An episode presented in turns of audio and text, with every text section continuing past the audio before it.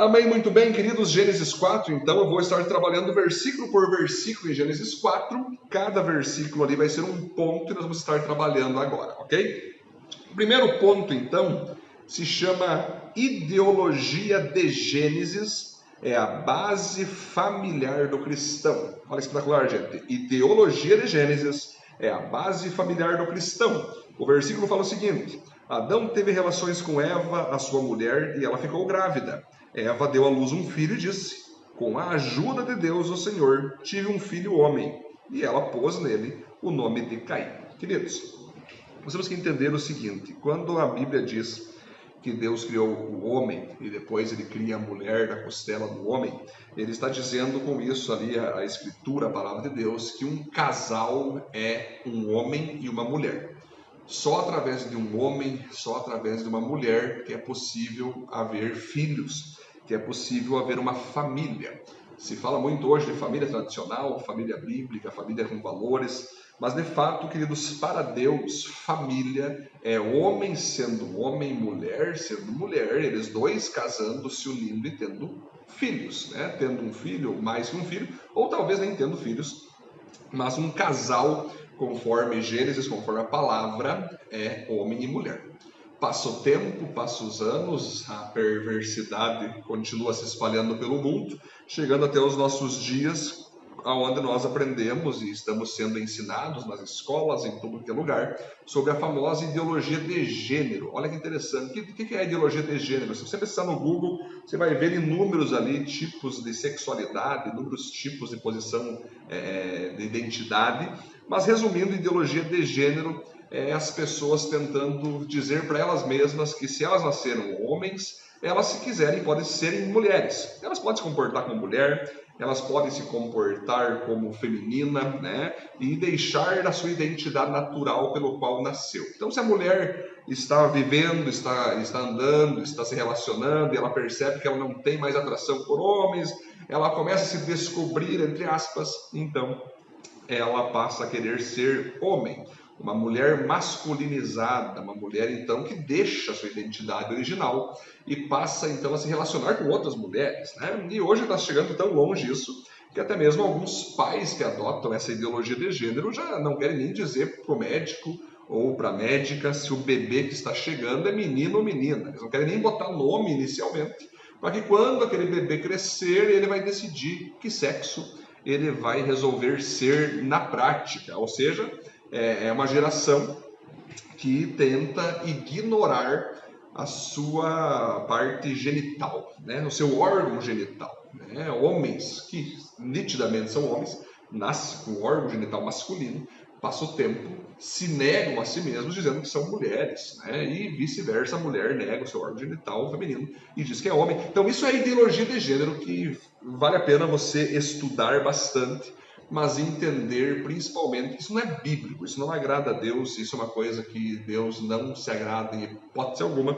Por isso que hoje nós temos que combater isso através da ideologia de Gênesis. A ideologia de Gênesis, queridos, nasceu homem é porque Deus quer que a pessoa seja homem, se comporte como homem e venha a gostar de mulher, venha casar com a mulher.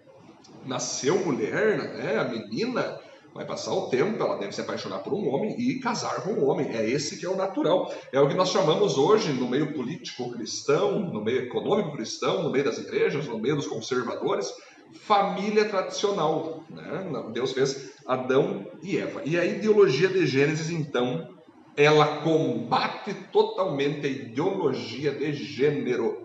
Nós cristãos não podemos nos dobrar, em hipótese alguma, para a ideologia de gênero. Infelizmente, existem igrejas que eu chamo de igreja prostituta, né? que estão até consagrando pastor que é gay, é, mulher que, que tem outro, é casada com outra mulher, e estão liberando geral.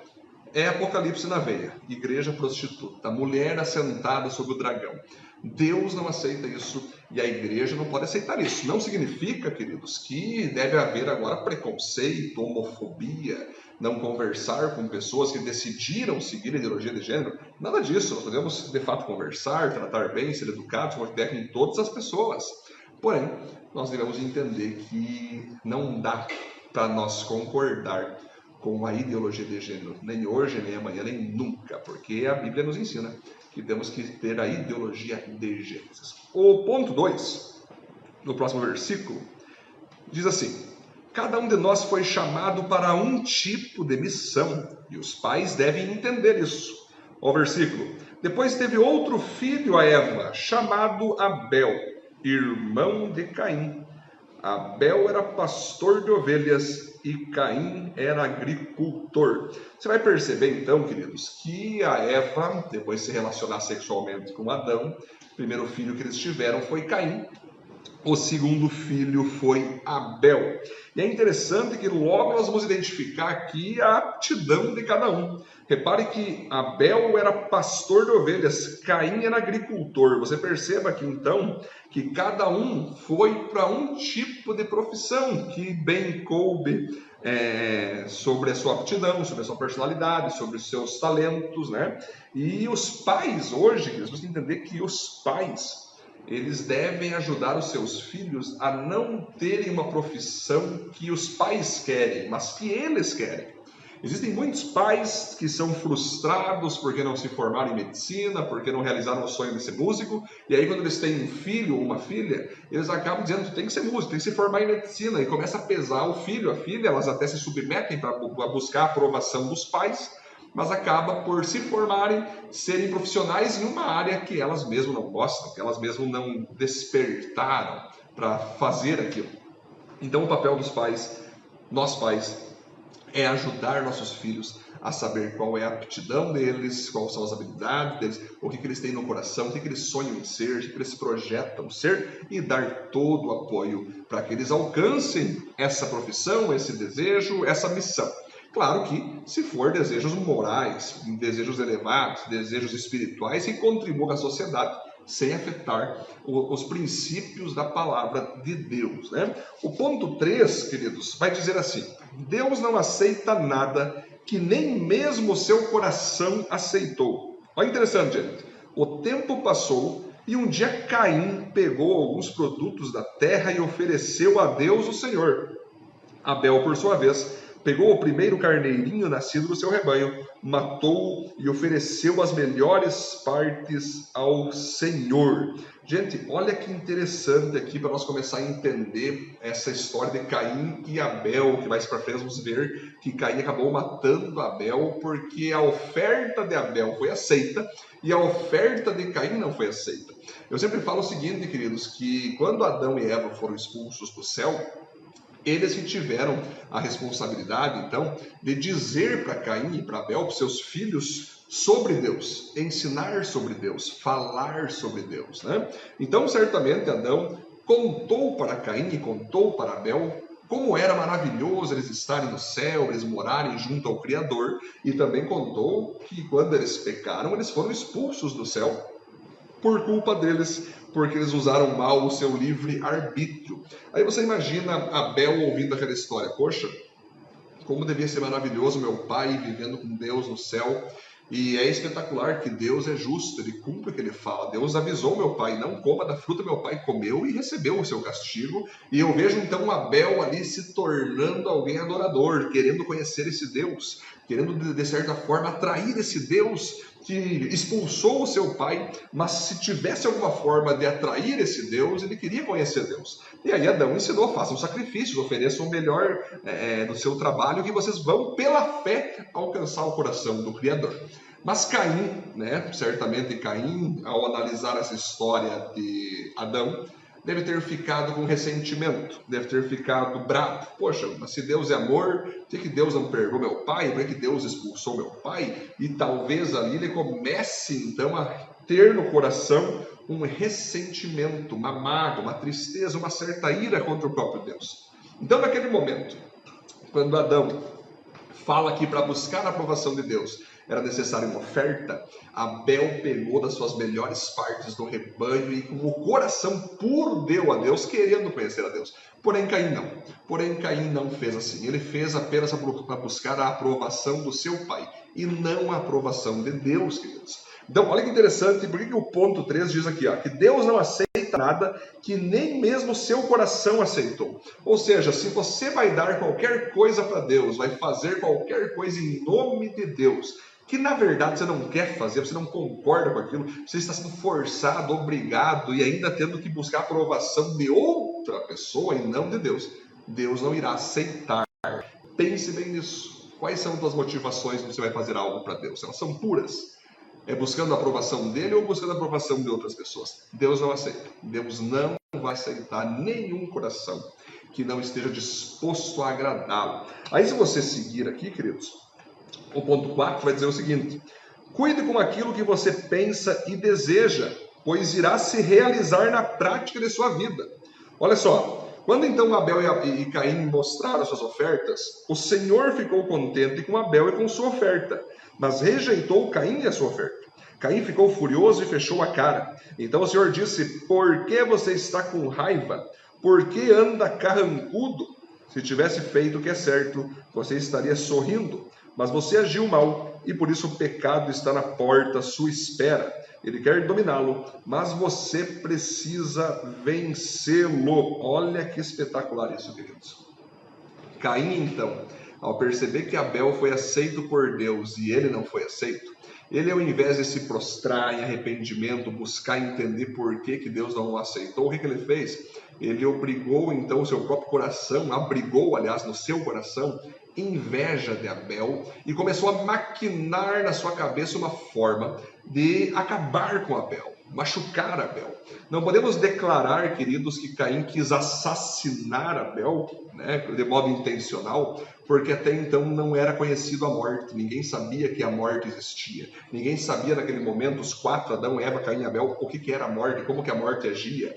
Certamente, quando Caim então ficou bravo e acabou deixando que os seus desejos, pensamentos, é, intenções aflorassem de tal forma que chegou na prática dele bater em Abel e, e, e bater nele violentá-lo até que ele morresse, queridos. E ali então ele certamente tomou um susto junto com Adão e Eva, que Abel morreu, morre assassinado. Mostra para nós o seguinte: que nós devemos cuidar muito com o que nós pensamos diariamente, com o que nós desejamos diariamente e com o que nós arquitetamos diariamente, porque em algum momento nós vamos fazer o que nós estamos arquitetando. Um provérbio chinês diz o seguinte: plante um pensamento, colha um desejo. Plante um desejo, colha um hábito. Plante um hábito, colha um caráter plante um caráter, colha um destino. Ou seja, queridos, você vai perceber que tudo começa na mente. Se você não consegue dominar o que você pensa, dominar o que você deseja, não estou dizendo que você não vai ter nunca pensamento errado, não estou dizendo que você nunca vai ter desejos impuros ou desejos errados, não estou dizendo isso. Estou dizendo que você tem o poder de controlar esses desejos. Os pensamentos podem vir, os desejos podem vir, mas você tem a obrigação de tirar para fora, tirar da mente, tirar do coração, para que não vá até as tuas mãos, até as tuas ações, queridos. E aí que tá. Olha que Deus fala para ele aqui, gente. É muito interessante. Por que você está com raiva? Você agiu mal. E por isso o pecado está na sua porta, à sua espera. Ele quer dominá-lo, mas você precisa vencê-lo. Olha que interessante. Você precisa vencê-lo. Não é Deus que tem que vencer teus desejos pecaminosos, é você. Então, tome muito cuidado com o que você pensa, com o que você deseja e não permita que isso vá para as suas ações quando você perceber, obviamente, que o teu pensamento, o teu desejo não contribui, não é bíblico, é carnal, é algo totalmente satânico, mundano, diabólico, não tem como, egoísta. Né? Perceba que aquilo que passa na tua cabeça deve ser algo bom. Filipenses 4,8 diz: tudo aquilo que for louvável, seja isso que ocupe meu pensamento. O que é verdadeiro, o que é bondoso, o que é misericordioso, que seja isso que ocupe meu pensamento. Fora isso, eu não quero. Eu quero ter a mente de Cristo, como eu sempre ensino e falo para todos. Jesus pensaria o que estou pensando. Jesus desejaria o que estou desejando. Jesus faria o que estou pensando em fazer. Aí que está a questão. Ok, gente? Outro ponto, então, é o ponto 5 Ser cristão é ter responsabilidade. Aí Caim disse a Abel, seu irmão: Vamos até o campo. Quando os dois estavam no campo, Caim atacou Abel, o seu irmão, e o matou. Olha só que espetacular, gente. Ele vai até o campo e o mata. Não sei se você sabia, mas a palavra responsabilidade significa autonomia de resposta. Responsabilidade é você ter uma habilidade autônoma de resposta. Quando você é considerado alguém responsável, quando você já alcança um determinado ponto na tua vida, uma determinada idade, que pode vir já na idade de 7, 8, 6, né? não muito antes que isso, que é difícil, mas com 8, 9, 10, 12, né? Aonde você sabe o que é certo, aonde você sabe o que é errado, você sabe o que deve fazer, o que não pode fazer e o que você fazer, você terá que responder sobre. Isso que é responsabilidade. Então, quando você entende que as tuas ações vão ser cobradas de você depois, você entende que você agora virou alguém responsável. Caim, ao invés de confessar a Deus seu pecado, ao invés de falar com Abel, tentar entender por que ele não foi aceito como Abel foi aceito, fazer ali a parceria irmão, parceria de irmandade que ele fez, ele vai até Abel com inveja, mata o seu irmão. Responsável por isso, foi responsabilizado por isso. Se nós ver o ponto 6, por exemplo, Deus sempre irá nos cobrar como está o estado das pessoas que devemos ser responsáveis. Olha que interessante. Mais tarde o Senhor perguntou a Caim: Onde está Abel, o seu irmão? Não sei, respondeu Caim. Por acaso eu sou o guarda do meu irmão? Olha isso, gente. Deus pergunta para Caim: Caim, onde está o teu irmão? Ou seja, o único irmão era só Caim, era o único ali naquele momento. Alguns dizem que certamente já tinha, naquela época, algumas filhas Adão e Eva que respondem por que Caim teve filhos, e, enfim. Mas de qualquer maneira, de qualquer maneira, queridos, ele que estava com Abel. Era o irmão mais novo dele, queridos. Caim era o mais velho, Abel era o mais novo. Aí Deus pergunta: cadê o teu irmão, Caim? E Caim mente para Deus, dizendo: não sei. Ele matou o irmão, ele sabia onde é que estava o irmão. Hã? Mas ele diz: não sei. Aí Deus vai falar o seguinte: vai perguntar: onde está o seu irmão? Aí Caim vai falar o seguinte: por acaso eu sou o guarda do meu irmão? Sim, você é o guarda do teu irmão. Eu não sei se você sabia, queridos, mas nós temos uma responsabilidade humanitária de cuidarmos uns dos outros. Quando Deus fez Adão e Eva, ele nos criou em Adão e Eva, dando uma tarefa de administrar o jardim, de cuidar do planeta, de cuidar da biodiversidade, de cuidar, de cuidar do meio ambiente, de cuidar dos animais, de cuidar do céu, de cuidar das, da, da, da, do meio ambiente sem poluição, de cuidar de fato uns dos outros, do nosso corpo físico, cuidar do físico do outro, cuidar do emocional do outro. Nós somos um corporativismo, queridos. Nós somos que estar junto. Um cuida do outro, um se preocupa com o outro, um impede o outro de se dar mal na vida. E é assim que funciona a rede humanitária principalmente dentro dos princípios bíblicos, na qual nós chamamos de rede humanitária, que se chama igreja, queridos. Então, quando Deus quer cuidar de alguém, quando Deus quer amar alguém, ele vai amar através de mim. Ele vai amar através de você. Quando Deus quer sustentar uma pessoa, abençoar uma pessoa, ele vai sustentar e abençoar através de você, através de mim. Deus cuida de gente através de gente. Então, sim, nós somos o guarda dos nossos irmãos, assim como eles são o nosso guarda, né? O ponto 7, queridos. A vida é um conjunto de consequências de nossas escolhas. Portanto, escolha fazer a vontade de Deus. Então Deus disse: Por que você fez isso? Da terra o sangue do seu irmão está gritando, pedindo vingança. Por isso você será amaldiçoado e não poderá mais cultivar a terra. Pois quando você matou o seu irmão, a terra abriu a boca para beber o sangue dele. Quando você preparar a terra para plantar, ela não produzirá nada. Você vai andar pelo mundo sempre fugindo. Olha que interessante, queridos. A vida, a tua e a minha vida, não passa de um processo bem elaborado que toda ação sua, que é uma ação boa, que agrada a Deus, te trará recompensas. Agora, toda ação sua carnal, pecaminosa, mundana, ruim, te trará consequências. A vida é isso, queridos. A vida é um livro aberto daquilo que você planta com ações, daquilo que você colhe com reações que circunstancialmente, espiritualmente, emocionalmente, relacionalmente, fina, é, tudo que você pode imaginar financeiramente, queridos, economicamente, podemos dizer assim, vai te afetar de alguma forma. Quando Caim mata Abel, ele imaginou que a vida dele ia seguir de boa. Não, matei meu irmão, fazer o quê? Não, sou eu o guarda dele que se dane o meu irmão, eu vou seguir minha vida. Não, não vai seguir a vida. Deus deixou claro, Caim, você não vai seguir a tua vida de um jeito que você queira. Você nunca mais vai ter a mesma vida que você tinha antes de você matar o teu irmão. Você vai colher consequências. Você vai viver como um fugitivo durante toda a sua vida. Você vai ter agora uma, uma, dificuldade de prosperar, você vai ter dificuldade de romper porque você cometeu um pecado horrível, um pecado horrendo. Temos que entender, queridos, que não vale a pena, não vale nunca a pena, nem para buscar prazeres carnais você cometer pecados, porque a conta vai vir. Sempre eu digo que pecado é que nem cartão de crédito. Você usa, usa e usa e abusa e se lambuza, mas depois a conta vem. A conta vem, queridos. Ela pode demorar para vir, mas ela vem e quem traz a conta é o diabo. É como se ele fosse o garçom. O garçom tá aqui, ó. Essa é a conta e tu vai ter que pagar. E quando chega o momento do pagamento é terrível. Alguns perdem a vida, alguns ficam doentes, alguns acontece tudo, perdem pessoas. Enfim, gente, é terrível falha a empresa, acontece de tudo. Por isso que é importante nós entender que temos que fazer a vontade de Deus. Temos que fazer o que Deus quer, porque a vontade de Deus é perfeita, boa, agradável e colher dela é maravilhoso. Mesmo que quando nós fazermos a vontade de Deus venha a ter consequência, porque a vontade de Deus vem difícil.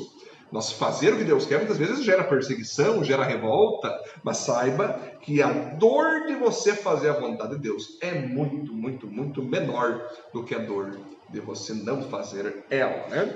O ponto então 8. Por mais pesada que sejam as consequências de nossos pecados, jamais Deus permitirá que seja maior que possamos suportar. Caim disse a Deus o Senhor: eu não vou poder aguentar esse castigo tão pesado. Hoje tu estás me expulsando dessa terra. Terei de andar pelo mundo sempre fugindo e me escondendo da tua presença. E qualquer pessoa que me encontrar vai querer me matar. Mas o Senhor respondeu: Isso não vai acontecer, pois se alguém matar você, serão mortas sete pessoas da família dele como vingança. Em seguida, olha interessante, gente, olha que teologia maravilhosa que dá polêmica. Em seguida, o Senhor pôs um sinal em Caim, para que se alguém o encontrasse, não o matasse. Então Caim saiu da presença do Senhor e foi morar na região de Nod, que fica a leste do Éden. Olha interessante, gente. Olha interessante. Estamos trabalhando um ponto aqui que, por mais que você pecou, por mais que você errou, por mais que agora você vai colher o que você fez com a tua vida, Deus é tão justo e maravilhoso que Ele não vai deixar que você colha algo acima do que você possa suportar na terra, a não ser que a tua consequência seja a própria morte. Mas fora isso, o próprio Deus ainda vai ter misericórdia de ajudar você a conseguir carregar a sua consequência e você poder seguir com a tua vida mesmo assim. E você poder ter uma chance de poder resolver tua vida apesar das consequências. A Bíblia fala aqui, querido, que Caim ficou desesperado. Caim achou que ele morreria também, que alguém assassinaria ele também como consequência. Ele achou que acabou a vida dele. Ele pensou, poxa, agora já era. Agora, agora Deus vai me amaldiçoar de tal maneira que eu não vou ter família, que eu não vou ter mais nada, que eu não vou ter trabalho. Eu, eu estou ralado, já era, minha vida acabou. E Deus fala, Caim, por mais o que você fez foi horrível. Por mais que você fez foi grotesco, foi uma coisa trágica, ainda assim eu vou permitir que você viva, que você tenha família, para que você reflita diariamente no que você fez e ainda possa um dia se voltar a mim. Aí ele falou, mas alguém vai me matar quando souber que eu matei Abel, né? Aí ele fala, não, eu vou colocar um sinal em ti para que quem ver esse sinal saiba que em ti não pode botar a mão. Bom, duas partes aqui que é interessante, é muito simples, gente. É, são duas partes teológicas e as pessoas elas têm muitas dúvidas. Como que Caim teve filhos, pastor? Se só tinha Caim e Abel naquela época? É muito simples. A Bíblia diz aqui que Adão e Eva teve Caim e Abel. Mas nesse intervalo de tempo, Caim matando Abel, certamente, queridos, a Eva teve outros filhos que com certeza foram filhas, queridos, que povoou a terra, ok? Então, aí alguém vai falar assim, mas pastor, então houve ali um, um, um incesto. Caim casou com uma irmã. Meu Deus, gente. Naquela época não existia tribos, não existia nações, não existia famílias, não existia sobrenomes, era um povo humano só. É óbvio que Caim teve que casar com a sua irmã. É óbvio, para que eles povoassem a terra. Naquele momento inicial da humanidade, evidente que Caim casou com uma irmã, filha do mesmo pai e da mesma mãe. Não é difícil de entender isso aí. Porque depois, com o tempo, as nações vão sendo criadas, as leis morais vão sendo estabelecidas através do judaísmo né, e depois do cristianismo sobre a moralidade que não se pode casar com, com um primo, com, com um irmão, com uma irmã. Evidente que não. Mas naquele momento não existia outra possibilidade, não existia outro caminho. Então era assim e Deus permitiu a permissividade de Deus naquele momento teve que ser liberada até que as leis morais fossem estabelecidas. Então, sim, Caim casou com uma irmã e ali teve seus filhos e teve sua família. Agora, é interessante. Que sinal é esse que Deus colocou em Caim, que é outra coisa teológica que muitos debatem? Que sinal é esse que foi colocado em Caim para que as pessoas que olhassem para ele, ficassem com raiva dele, pudessem, opa, eu não vou matar ele porque tem tal sinal.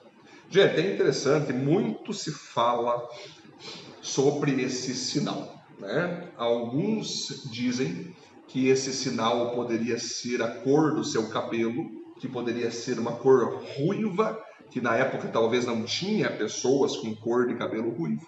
Outras pessoas acham que naquela época poderia ser uma cor de pele diferente, talvez uma lepra, talvez uma doença, talvez uma amputação. Ninguém sabe ao certo dizer o que vem a ser esse sinal que tinha em Caim, para que as pessoas então entendessem que nele não poderia ser mexido.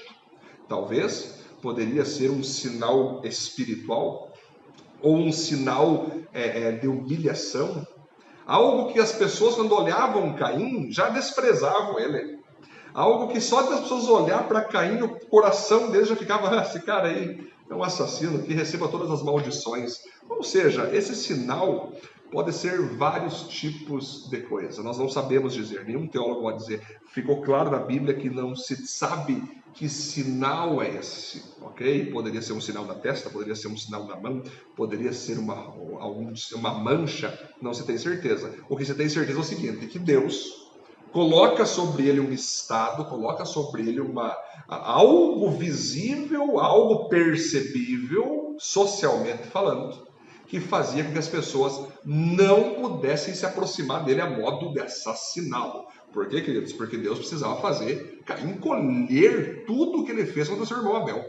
Gente, às vezes, vou falar para você o seguinte: depende, de, depende às vezes da, da, da consequência, depende da atitude que alguma pessoa toma de errado, às vezes a morte não é muito aconselhável, porque a pessoa vai sair daqui sem pagar o que fez. Existe uma frase que se fala: aqui se faz, aqui se paga, baseado na palavra que diz: o que você planta, você colhe. Então, sim, para Caim seria muito, seria muito cômodo alguém só ir lá e matar ele porque ele matou Abel. Hã? Mas Deus não quis isso. Deus queria que Caim ficasse vivo para pagar cada gota de sangue derramada no seu irmão Abel, queridos. E ele ficou vivo ali, então, todo esse tempo, podendo recomeçar sua vida, podendo tentar trabalhar sua vida, mas escolhendo os seus pecados. Né? Aí nós vamos seguir, queridos. Vamos para o 9, então. Esse hoje já foi o 9. Mesmo com consequências, aqui, gente, mesmo com consequências, a vida segue com possibilidade de arrependimento e recomeço. Olha que lindo, gente. Mesmo com consequência dos nossos pecados, a vida segue com a possibilidade de arrependimento e recomeço. Olha só o texto. Caim e sua mulher tiveram um filho e lhe deram o nome de Enoque. Caim e sua mulher. O assassino Caim e a sua mulher tiveram um filho e lhe deram o nome de Enoque. Olha que espetacular isso, gente. Mais tarde, Caim construiu uma cidade e a chamou de Enoque, o nome do seu filho. Enoque foi pai de Irade, que foi pai de Meujael, que foi pai de Metusael, que foi pai de Lameque. Lameque teve duas mulheres, uma delas se chamava Ada e a outra Zilá. A Ada teve um filho chamado Jabal, que foi antepassado que cria um gado e vive em barracas. Jabal tinha um irmão chamado Jubal, que foi antepassado de todos os músicos que tocam lira e flauta. Zilá, por sua vez, teve um filho chamado Tubal Caim, que era ferreiro e fazia objetos de bronze e de ferro. Tubal Caim tinha uma irmã chamada Naama. Olha só, gente, Deus abençoou Caim, cara. Mesmo o cara tendo que colher as suas consequências do que ele fez contra Abel, ainda assim Deus deu a possibilidade para o cara de recomeçar a sua vida, de poder arrepender-se do que ele fez e de poder constituir uma família maravilhosa. Gente, olha que incrível isso. Inclusive, um dos seus filhos era Enoque. É incrível isso, queridos. É incrível. Mais ou menos vamos falar mais sobre ele. Mas, queridos, o que nós aprendemos aqui? Que não importa o que você fez, o que importa é se você reconhece que você errou e que você quer fazer diferente das próximas vezes. Sim, se você pecou, sim, se você errou durante a tua vida, sim, você vai colher do que você fez. Talvez seja por meses, talvez seja por anos, talvez seja pela vida inteira que você vai ter que colher do que você fez contra Deus, contra pessoas.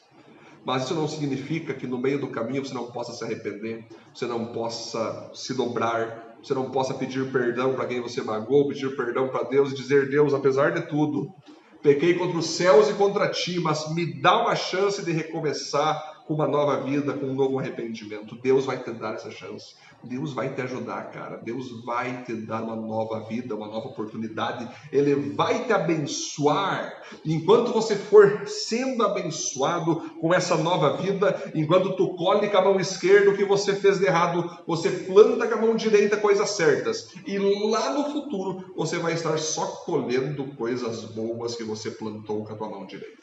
Amém, queridos? O ponto 10, então, nosso penúltimo ponto.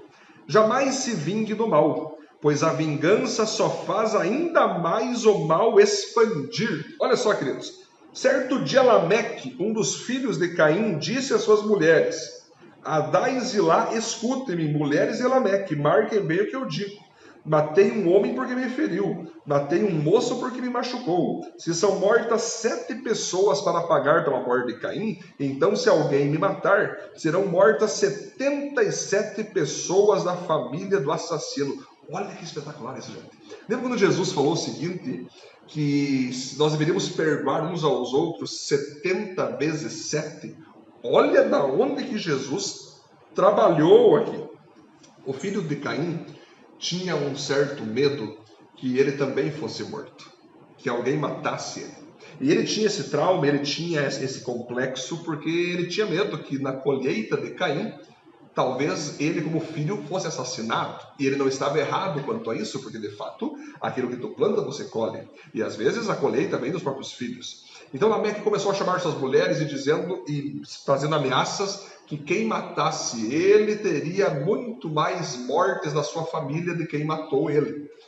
E de fato, queridos, aqui nos mostra que Jesus, quando ele diz para nós perdoarmos uns aos outros, perdoarmos as ofensas uns dos outros, e quando o apóstolo Paulo fala que nós jamais iremos nos vingar do mal que nos fizeram e deixar para Deus resolver a questão, é o seguinte: se alguém te faz um mal e você é vitimado, mas você perdoa aquela pessoa, aquele mal trava ali.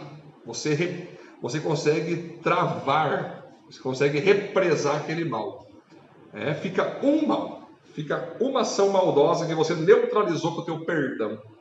Agora, se você acaba por se vingar daquela pessoa, você tem um mal e outro mal. Já são duas atitudes maléficas que certamente essa pessoa depois vai se vingar novamente, vai ser três. Três, três ações.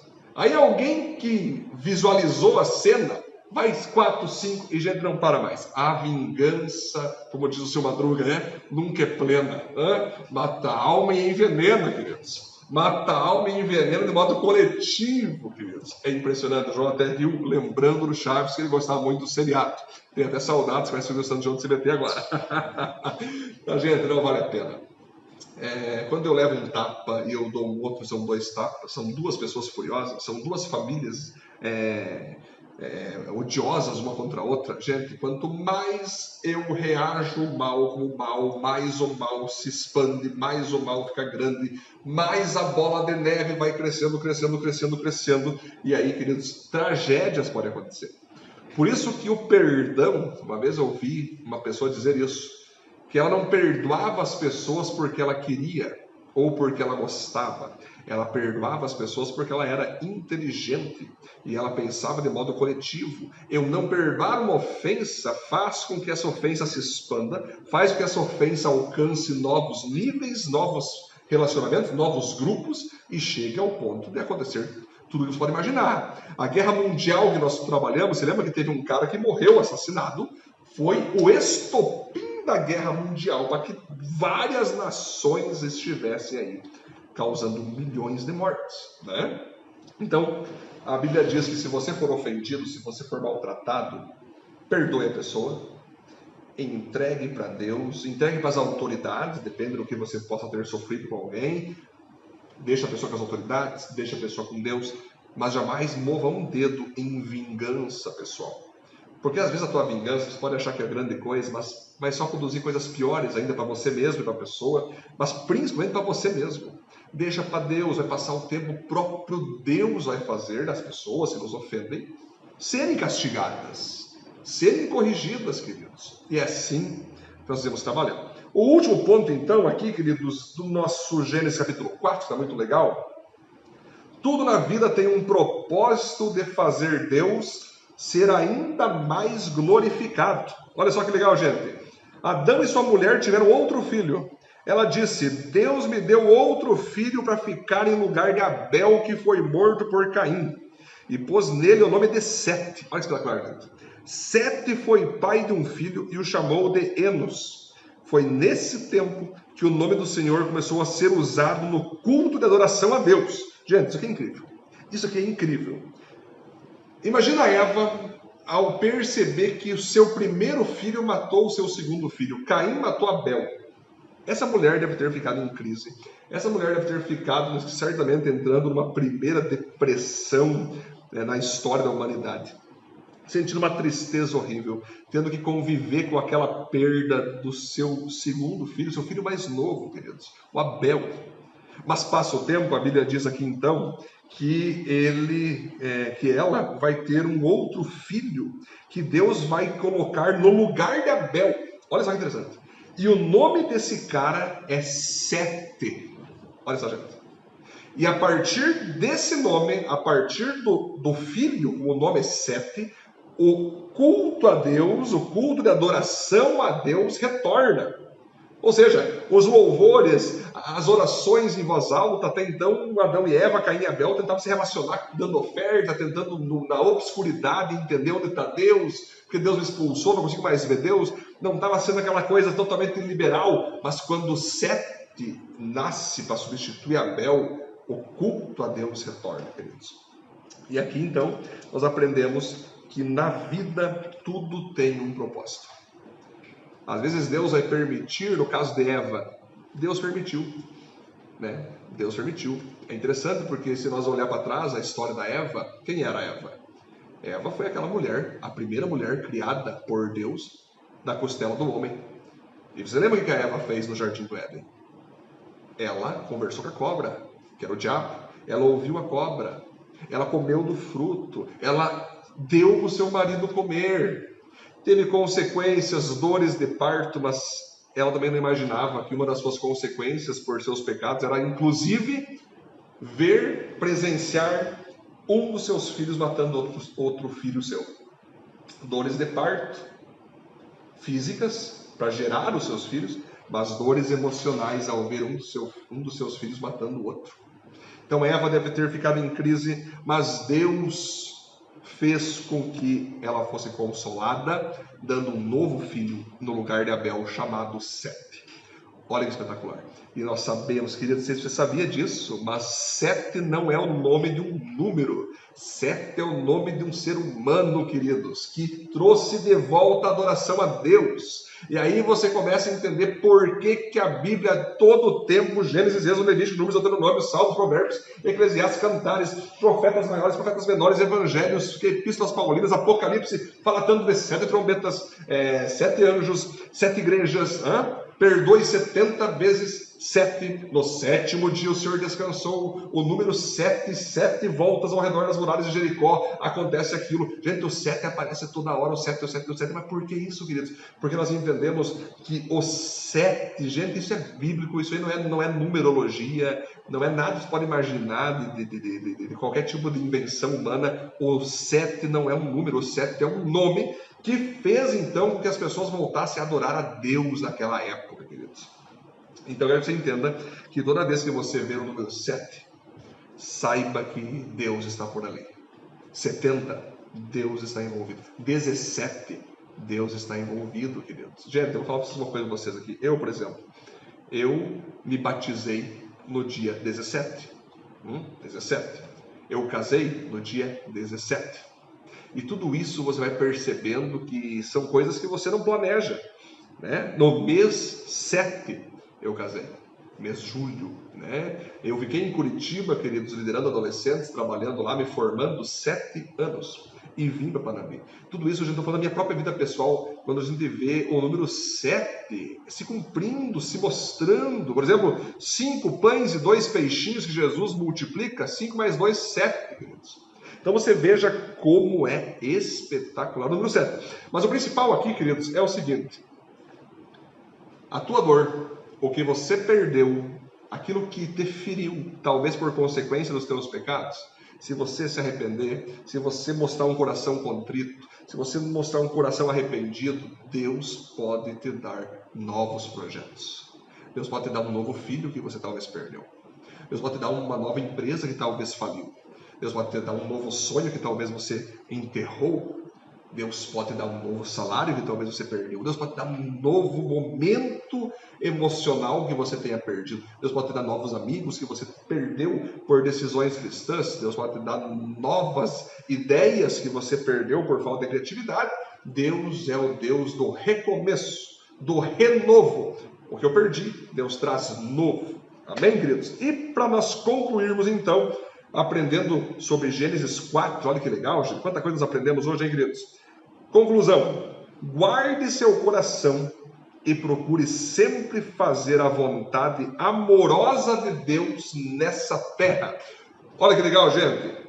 Se eu me firmar fazendo a vontade de Deus em todas as áreas, em todos os momentos, buscando agradar a Ele de coração puro, servindo os meus irmãos, cuidando dos meus irmãos, sendo praticamente as mãos de Deus para cuidar meus irmãos, para ajudá-los, eu serei muito abençoado eu serei muito abençoado. E se eu estou vivendo um momento na minha vida agora, eu estou percebendo que eu estou colhendo de pecados, estou recebendo as consequências dos meus erros, eu ainda posso me dobrar, me arrepender e recomeçar a minha vida, colhendo com a mão esquerda os pecados, mas plantando com a mão direita novas possibilidades que agradem a Deus.